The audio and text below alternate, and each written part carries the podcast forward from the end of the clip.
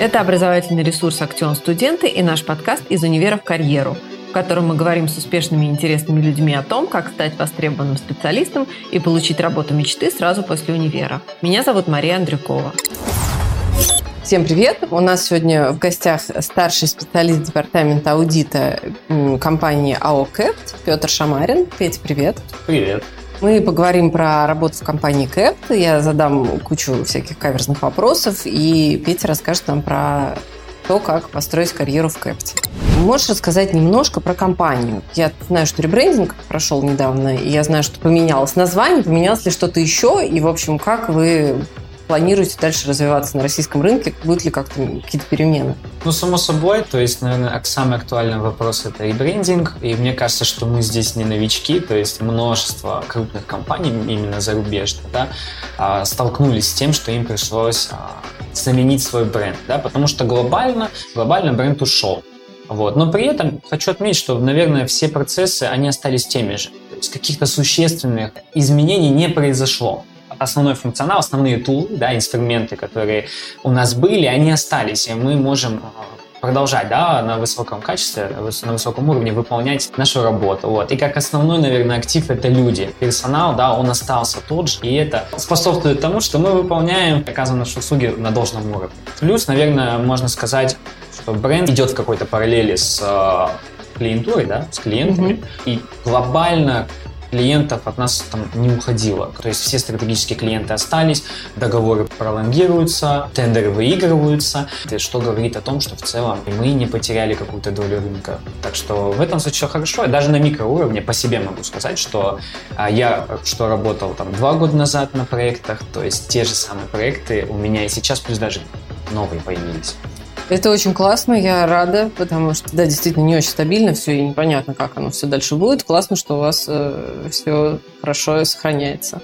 Ну и поскольку все осталось по-прежнему, значит, наверное, и процесс ну, какого-то набора персонала и вакансий и всего такого прочего тоже не особо изменился, да? В целом, да. То есть, по сути, своей процесс отбора... Ну, раньше на, на своем, да, как скажем, так сказать, на своем веку у нас было много различных способов устроиться в компанию, да, это всякие мероприятия, там какие-то реферальные системы, вот. Но в целом процесс, он заключается все равно в одних и тех же этапах, по сути. То есть, как правило, это этап CV-скрининга, да, когда вы присылаете свое резюме, и это резюме просто ну, просматривается HR, и они уже решают, насколько оно подходит, да, насколько mm-hmm. кандидатура является подходящей для следующего этапа. Следующим этапом является уже непосредственно интервью с HR. Сейчас, по-моему, это видео интервью, mm-hmm, то есть ну, с учетом да. вот этих ковидов и так далее, да, есть возможность спокойно провести Онлайн. интервью, да, будучи там из дома. Угу. Вот. Потом уже, после, если здесь тоже все отлично, то кандидат идет на интервью с менеджером. Это основной, наверное, поинт, основной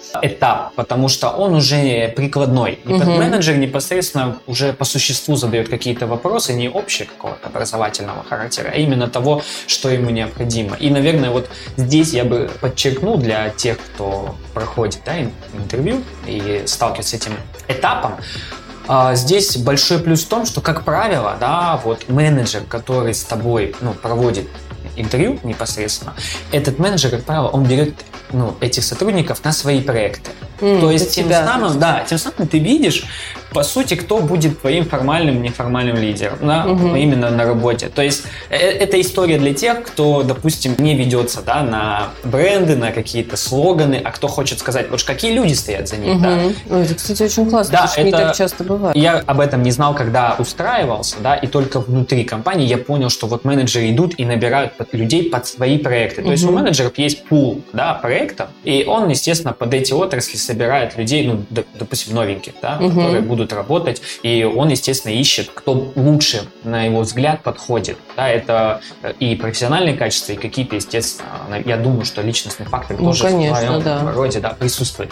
А вот ты сказал про мероприятия. Какие мероприятия? А, были всякие мероприятия а One Day Job Offer. В общем, это локальные были мероприятия, когда студенты, да, или не студенты, но в основном это были студенты, приходили на мероприятия прям толпой. Угу. А, и мероприятия там были всякие решения кейсов, э, задач, где каждый мог себя проявить. И mm-hmm. тот, кто наиболее активно себя проявлял, да, вот им давали офер, да, то есть... Ой, классно. Да, то есть они понимали, что в целом этот человек уже подходит. Тебе не нужно уже тратить время на этапы там CV-скрининга и так далее. То есть, по сути, это был такой фаст-трек для студентов. Например. А еще планируются такие мероприятия? Честно говоря, я вот не знаю, это лучше ну, уточнить да. у, у отдела HR, да, потому что я все-таки непосредственно да, да, работаю, да, и не в это уже не вникаю. Но я думаю, что существует, это нужно следить. Э, Вконтакте есть сообщество. Это все, по сути, анонсируется, приходит и на почту, и по открытых источниках об этом есть информация. Я думаю, что тот, кто нацелен, да, работать в компании, тот не сможет пропустить обойти, да, и да, пропустить понятно. эту новость, поэтому я думаю, в этом случае проблем ну, никакой нет. В целом, ну, этапы, они всегда будут угу. такими, да. Вот. Я не знаю, насколько сейчас работает реферальная система, да, это когда кто-то уже работает внутри компании, да, он просто может сам направить, угу. ну, там, сделать реферальную ссылку на того, на потенциального сотрудника, угу. что вот у меня есть человек и все такое, да, ну, и этот человек просто присылает параллельно угу. свое CV, да, и да. проходит те же самые этапы. Здесь нет такого, что если реферальная ссылка, у него какие-то там иные этапы. Преференции. Вот, да. Единственное отличие это есть кандидаты, которые идут на позицию самую, наверное, такую, да, начальную, да, и которые идут на более высокую позицию. Те люди, которые идут на более высокую позицию, у них еще дополнительный этап это интервью с партнером. Угу, То есть, да, э, понятно. Да, э, не, ну, помимо менеджера еще нужно пообщаться с партнером. У тех, кто идет на начальный этап, у них нет интервью с партнером. Ты говоришь менеджер, партнер. Э, я знаю, что есть какая-то у вас система должностей, да, ступенек. Можешь про это чуть-чуть рассказать? Да, я думаю, что это, скорее всего, распространенная именно в компаниях, в больших аудиторских фирмах э, история. Вот. Но я думаю, что и в каких-нибудь крупных компаниях это тоже, скорее всего, присутствует. То есть это система грейдов, да, система ступеней. То есть когда сотрудник приходит, изначально он ну, является стажером, и стажер не имеет никакого грейда. Затем, если он себя хорошо проявляет, да, он получает промоушен, получает определенный грейд, там, допустим, в нашем случае, да, в аудите, это там, A1. Где-то у консультантов есть какой-то другой там, значок, условно. Вот, и поэтому, да, потом постепенно ты, у нас есть ну, финансовый год, который заканчивается в сентябре, и в конце финансового года подводятся итоги личного performance а, э, да, как кто отработал, и на основе этого performance а выдается, по сути, промоушен, да, либо ты получаешь промоушен, либо ты его не получаешь, либо ты получаешь double promotion, если ты там, супер. Через вот. ступеньку прыгаешь. Э, да, то есть ты получаешь как бы на две выше, да, угу. ступенечки. Вот. Но есть стандартная система, когда ты двигаешься шаг за шагом, да, угу. ступенька за ступенькой, примерно ты можешь э, наглядно посмотреть, куда ты двигаешься. Ты примерно понимаешь, что сейчас я нахожусь на этой должности, через год я буду на этой, через два на этой. Угу. Если я там, отлично справляюсь, я уже там буду через год. То есть в этом плане есть прозрачность. И ты также понимаешь, кто у тебя... То есть мы же работаем в команде, как правило, работа проектная, проект, на проекте сидят люди различных ступеней. Угу. Да? В команде все взаимодействуют между собой, идет постоянная коммуникация, и ты понимаешь, кто какого грейда. То есть угу. ты примерно можешь понять, у кого какой опыт в компании. Вот смотри, приходит новый сотрудник, он должен, ну вот, ждет год вот этого промоушена или не промоушена и так далее. А какие-то есть этапы, когда ему дают какой-то фидбэк, говорят, э, как он работает, что-то ему, может быть, говорят, что нужно поправить или еще что-то? Да, естественно, то есть во время работы, да, когда у нас есть активный деловой сезон, э, когда есть у сотрудника проекты, на которых он работает, я бы разделил фидбэк на две основные составляющие, да, это какая-то косвенная форма, да, и прямая. С прямой формой понятно, то есть есть фидбэк, когда тебе действительно, если ты работаешь очень хорошо или очень плохо, то тебе уже непосредственно кто-то говорит, что, блин, ты работаешь недостаточно хорошо, там, не успеваешь и так далее. Это, я думаю, можно отнести к такому прямому фидбэку, когда человеку непосредственно говорят о том, насколько он а, сейчас да, справляется с той или иной задачей.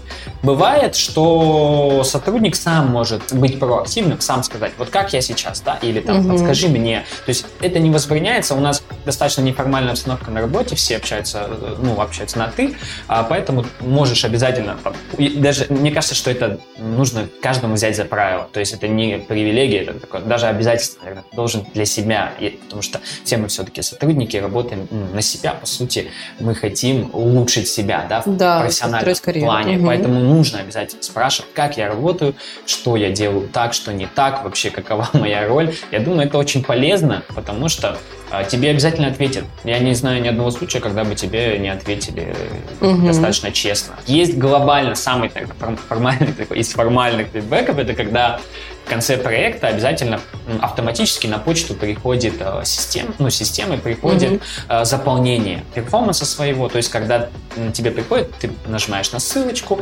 попадаешь на структурированную анкетку, где ты О, пишешь, да, где ты пишешь, э, что ты делал, какие были у тебя зоны ответственности, там основные там сложности, да, что ты делал, как там какие-то ты пишешь э, свои areas for development, что удалось, что не удалось, чему ты научился, угу. и какой-то, может, глобальный, да, комментарий ты а, а, пишешь. Затем эта система отправляется твоему, ну, супервайзер, да, твоему, угу. тот, кто был над тобой. Он смотрит эту анкету, и у него есть своя дополнительная колонка, куда он заносит уже свои, свое угу. мнение на этот счет. Он может сказать, да, я согласен с тобой по этой части, я согласен по твоему скопу задач, да, я согласен, что ты с этими сложностями, там, как клиент общался, там, и так далее, и так далее. То есть угу. я с этим согласен, а вот здесь я не согласен, например, или там сказать, что а, я тебе, я считаю, что тебе нужно подтянуть вот это, а вот это. То есть в целом дается такой прям формальный комментарий на то, как ты поработал, да, и что тебе лучше подтянуть, чтобы работать лучше, да, и, и так далее. И там же выставляется твоя оценка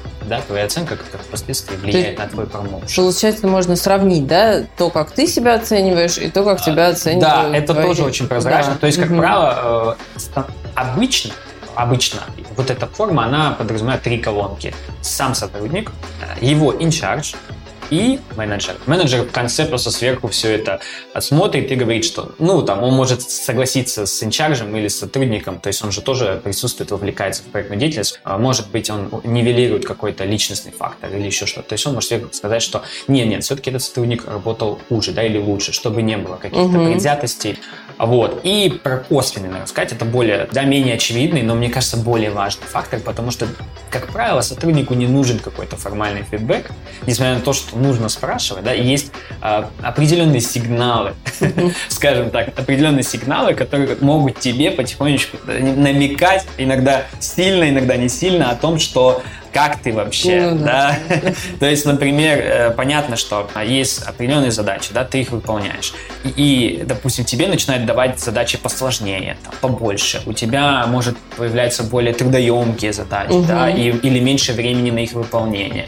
Скорее всего, это такой косвенный фактор в том, что ты э, все делаешь правильно. Угу. Да, ты все делаешь правильно, потому что тебе дают задачи посложнее. Значит, у, у тебя повышается твой, по сути, личностный рейтинг того, какой ты профессионал, да, угу. то есть ты действительно, может, ты делаешь качественно и, и уже charge, да, то есть он смотрит, ну, куратор, да, по сути, проекта. Вот я хотела а, Да, я просто тоже это, переживаю, что я тут иногда добавляю какие-то словечки. Это куратор, по сути, проекта. Видишь, что м, сотрудник справляется, можно дать ему еще что-то, можно дать ему что-то посложнее, да, либо сотрудник проявляет мотивацию, да, он сам просит новые задачи, вот, является проактивным в этом случае. Тебе можно дать получше задачу, угу. посложнее, а сложнее значит интереснее, как правило. И это уже само собой дает такой намек о том, что ты работаешь хорошо. И обратный случай, наверное, в негативном ключе, то есть если тебе становится все меньше и меньше заданий, а интенсивность проекта такая же, да, то есть ну, понятно, да. что может проект закончится, и у тебя не будет задач. Вот. Но если проект в самом разгаре, у тебя большая, у всех большая интенсивность, а тебе почему-то не дают задач или стали давать внезапно меньше, это mm, такой индикатор, что ты что-то mm-hmm. делаешь не так. Тебе нужно Э, как-то нагонять, да, если угу. ты в этом заинтересован, ты чувствуешь, блин, что-то у меня падает, ну, задачи как-то мне стали меньше давать или дают наиболее простые какие-то задачи.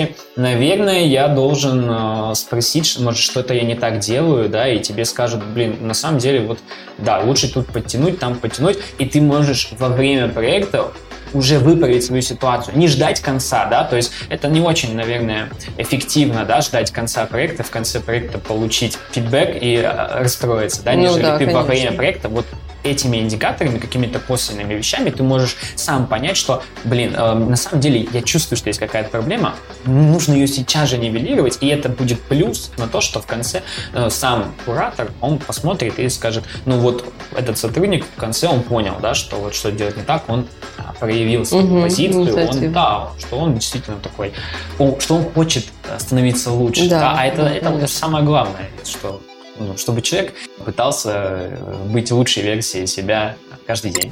А скажи, вот когда новый сотрудник приходит, э, есть какой-то процесс обучения? Или ему сразу дают э, какой-то отряд, ну, участок работы и смотрят, как он с этим справится? Естественно, есть. У нас вообще стандартно очень много различных тренингов hard и soft skills, как и в профессиональном точке зрения, mm-hmm. так и с точки зрения личных качеств, да, умений там общаться, понимать друг друга и так далее. Там. Поэтому, да, естественно, когда сотрудник но, новый человек приходит, на него не наваливаются, там, ну, то есть нет такого, как крещение боем, это очень редкий случай. Иногда такое бывает, стоит оговориться, да, но это очень-очень редкий случай. Mm-hmm. Зачастую есть определенные наборы, и люди ну, приходят в определенное время. Это обычно э, период низкого делового, делового а, сезона сезона, ну, чтобы, да, чтобы человек мог адаптироваться, влиться, узнать, да. ознакомиться угу. со всем. И есть определенные, у нас это называют foundation, да, это тренинги, то есть они идут зачастую. У меня они шли, по-моему, две недели. Да, сейчас может быть чуть-чуть отличаться. Как, но, как правило, это две недели, когда наши сотрудники, менеджеры, э, HR, там, просто сотрудники каких-то старших грейдов, те же кураторы, да, они э, проводят лекции, да, общаются, ну, есть презентации, есть какие-то командные взаимодействия, дают какие-то, ну, попробовать, да, какие-то угу. инструменты, то есть все, у всех уже на этот момент есть ноутбуки, да, и все могут что-то ощутить, попробовать. То есть идет такой плавное вовлечение. А ты знаешь какие-нибудь лайфхаки про резюме? Типа, что написать, что не писать? Я не думаю, что если ты идешь на начальную позицию, есть какой-то ключ, да, лайфхак. Резюме должно быть адекватным, да, ну, не нужно перебарщивать с какими-то элементами там дизайна и э, какого-то навыков эпистолярного жанра, расписывать о себе. Зачастую, когда ты ищешь человека, тебе абсолютно не важно, ну, где ты обучался. Да, угу. там, Москва это или регионы. Э, был ли ты на стажировке там в Великобритании или еще где-то. Это вообще не имеет никакого значения с точки зрения работодателя. То есть, угу, потому целом, что, да. ну, вот мне, мне все равно, да, где ты там учился. Если ты умеешь делать то, что мне нужно, если у меня есть какая-то нужда в сотруднике, а ты, ты умеешь управлять тем или иным инструментом, то мне не важно, где ты учился, мне не важно, в каких ты стажировках был. То есть угу. это все напускное, как бы. Вот угу. С точки зрения деловой практики, это все лишнее.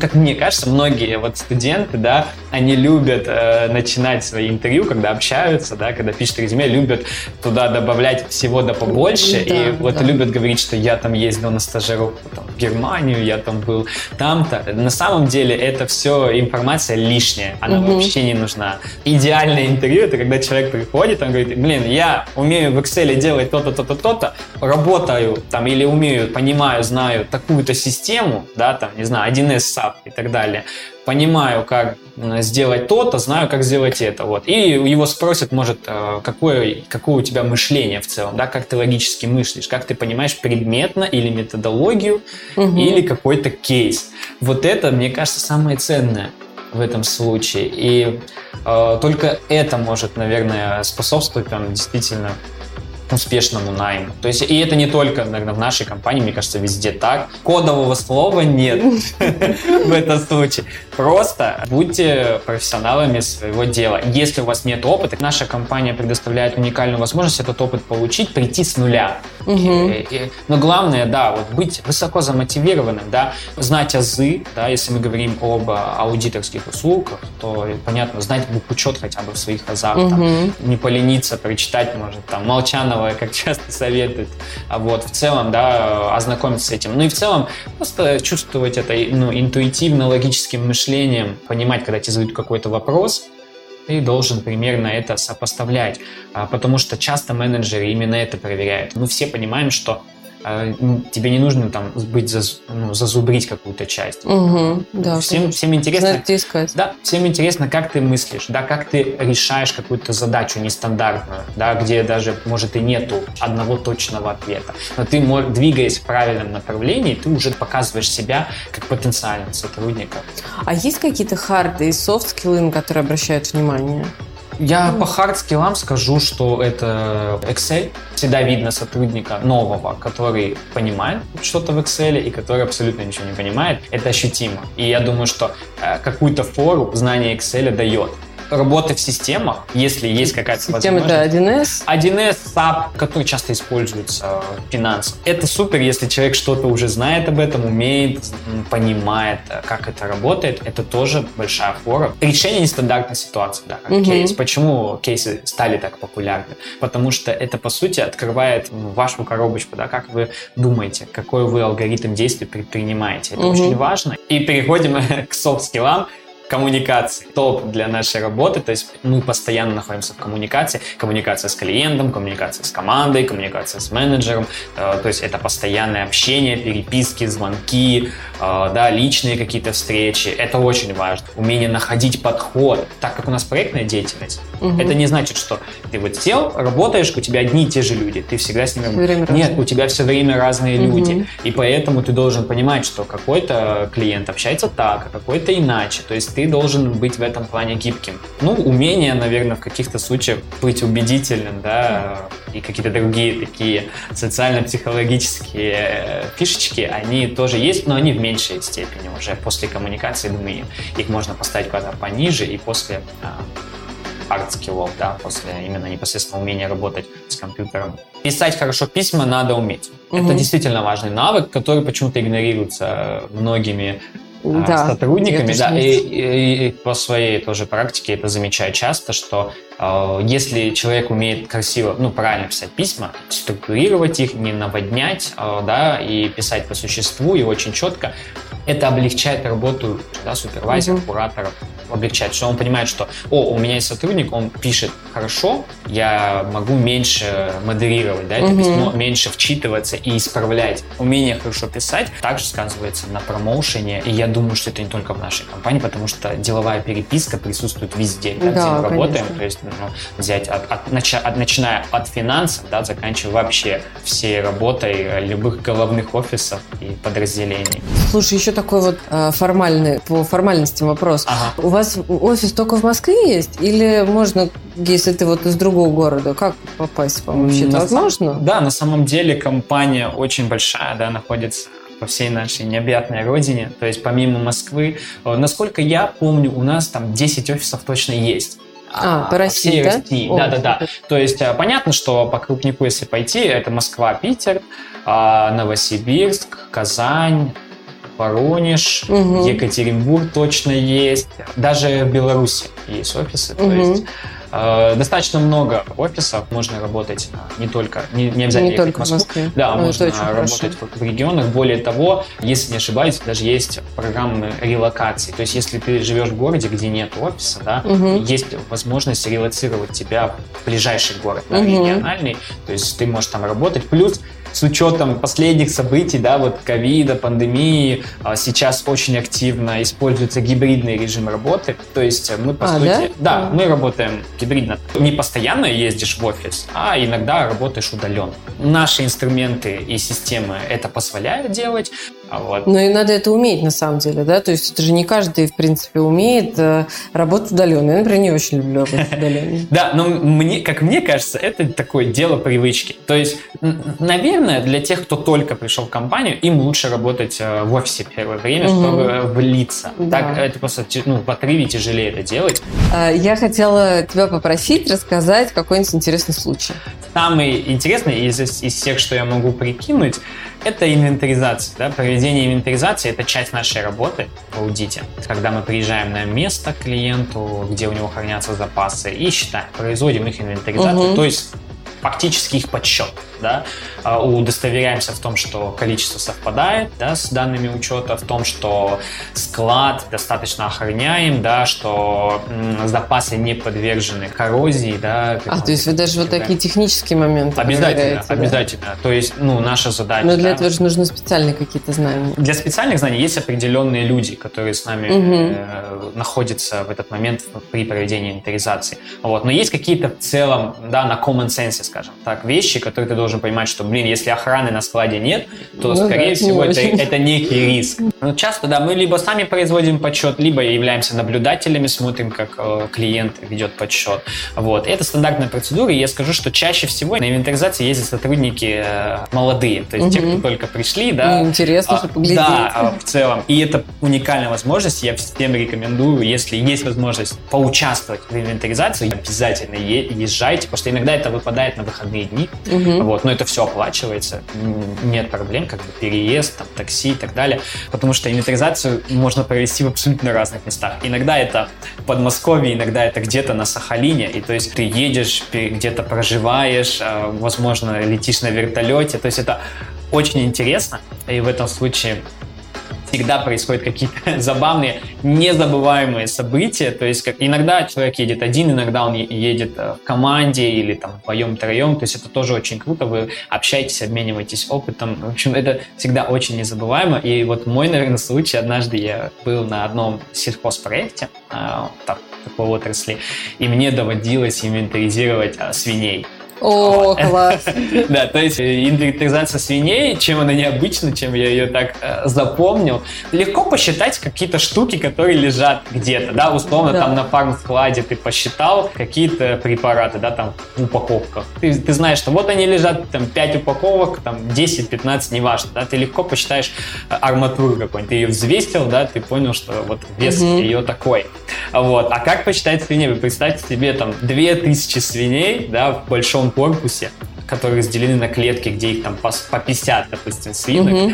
И эти поросята, они просто постоянно двигаются, угу, да, постоянно угу. бегают. Они же, кто-то в грязи валяется, кто-то где-то там ныкается. Я не представлял себе, как я буду считать свиней и как я отличу одну свинью от другую. Ведь э, у них же нету артикулов каких-то, да, то есть ты же не сможешь там, о, вот это я уже считал. Вдруг мне, да, а может она еще раз делает, я ее два раза посчитаю, да, это очень интересно. И вот мы приезжали на объект, есть так называемая африканская чума свиней, да, и поэтому нужно пройти санитарный контроль. И это тоже очень незабываемый процесс, когда ты заходишь, снимаешь свою обувь, там тебе выдают внутреннюю обувь, ты заходишь, наступаешь на какие-то ковры, из которых выходит очень много пены, там, как на пенной вечеринке. Ты продолжаешь идти, всякие санитайзеры. Это было еще до ковида, то есть до всех этих, там mm-hmm. куча санитайзеров, ты постоянно переодеваешься, ты доходишь до душевой, полностью снимаешь себе одежду, отмываешься от всего мирского, переодеваешься в э, ну, новую одежду, там для тебя специально готовится новый комплект, ты его одеваешь, и непосредственно попадаешь на территорию, да, mm-hmm. и там уже есть вот эти корпуса, а, которые ты, в которые ты уже заходишь, производишь подсчет. Вот. Сам, сам, сама эта процедура с, э, санитарного этого контроля, она очень интересна, то есть ты несколько раз меняешь обувь. Я думаю, что никто никогда так часто не менял обувь, как там, по четыре раза, наверное. То есть они очень, ну, потому что это их актив, да. Да, бы, ну, э, конечно. Не хочется, чтобы свинья, ну, была подежка, да, то есть когда свинья умирает. И мы зашли в этот корпус, все свиньи, они э, очень активно проявляют к тебе интерес, они начинают бежать к своим клеткам, глядеть на тебя своими глазами. Они, я вот э, клянусь, они, они глядят тебе прямо в душу. Они заглядывают тебя в душу, ты начинаешь проникаться какой-то к ним эмпатией, и потом, ну, как правило, на счет идет аудитор, а, материально ответственное лицо и бухгалтер, ну, клиент, то есть угу. бухгалтерия клиента. Три сотрудника, как правило. Иногда бывает немножко по-разному, но в целом такая ситуация. А, и, значит, в эту клетку приходят два человека, сотрудника, обычно обычные работяги в этом случае были, которые заходят в клетку с большими такими щитами, а, они, у меня они были красного цвета. Не знаю, они специально используют такой цвет или, может, это просто мне так попалось. Они начинают сильно бить а, по а, полу, этими щитами, просто бьют по полу. И свиньи начинают бояться, да, они начинают бояться, и все убегают с одной в одну часть клетки. То есть они не разбегаются в разные стороны. У них, видимо, какой-то есть такой стадный чувство. Они угу. все прижимаются друг к дружке. Вот. Э, эти два работяги продолжают стучать и идут на них с этими щитами. А щиты закрывают всю клетку целиком. Угу. Они начинают идти вперед, идут, идут, и в какой-то момент один из этих работяг, тот, что ближе к нам с нашей стороны, он немножко приоткрывает этот щит, то есть делает такой зазорчик. Угу. И свиньи, они понимают, что, о, есть э, возможность спасти, угу. да. Они начинают именно туда бежать, в этот зазорчик, а мы на выходе этого зазорчика, типа, 1, 2, 3, 4, 5, 6, 7, 8, 9, 10 там и так далее. И в итоге, да, когда они все пробегают, я, ну, про себя это считаю, мол, про себя, там все, каждый посчитал, мы сверяем, сколько свиней мы насчитали. Да? Если угу. у нас разное количество свиней, мы снова делаем эту процедуру. Да, потому что нужно, чтобы мы пришли к единому угу. мнению, но при этом ну, каждый сам считает да, про себя. Понятно. И это такой вот небольшой как бы чек. Чек-контроль. Вот. Иногда свиньи так сильно бегут, что они пробивают защиту в центре. То есть они пробивают эти, эти щиты и приходится пересчитывать. То есть все заново. Сначала это весело, потому что они очень смешно это делают, но потом ты утомляешься и думаешь, блин, ну, хватит уже. Да, ну, свиньи очень большие, они вес, весят, там, могут весить по 50 и больше килограмм. То есть они способны толпой пробить, конечно, когда два работяги держат эти два щита. Ну, вот. Но зачастую это, в моем случае это не было так часто, может, там раз 5-10 они пробили, а так они пробегают. Вот. И это, наверное, очень такой, мне, мне кажется, очень незабываемый опыт, то есть Конечно. как производился этот подсчет.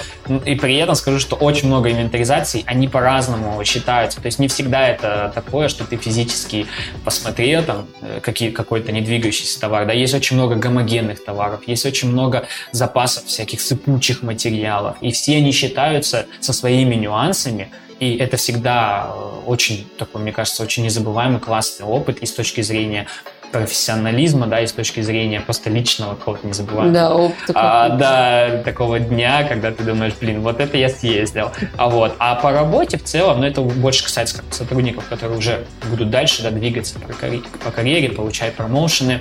А, есть много задач, которые не, не связаны, допустим, с непосредственно бухгалтерии, да, это какой-нибудь, ну, допустим, расчет корректировок может э, подразумевать под собой какие-то вещи из управленческого учета, то есть когда нужно подключать э, свои, свою логику, да, общаться с разными абсолютно площадками, с разными людьми, чтобы добывать информацию, с которой ты рассчитываешь какой-то ожидаемый результат угу. и сверяешь его. Вот, например, есть корректировка по элиминации маржи, Э, которая сидит в запасах тоже. Да? Угу. А вот, и это, чтобы провести эту корректировку правильно, мы ее пересчитываем, мы должны посчитать всю маржинальность между компаниями, да, угу. которые ну, реализуют внутри, ну, это внутригрупповые как бы операции, э, когда они продают друг другу определенный товар, и тот остается в запас. Это очень интересно, потому что нужно считать, нужно хорошо знать производственные цепочки. И это всегда такой, такая кладезь информации, то есть ты всегда в этом случае э, чувствуешь, как ты растешь.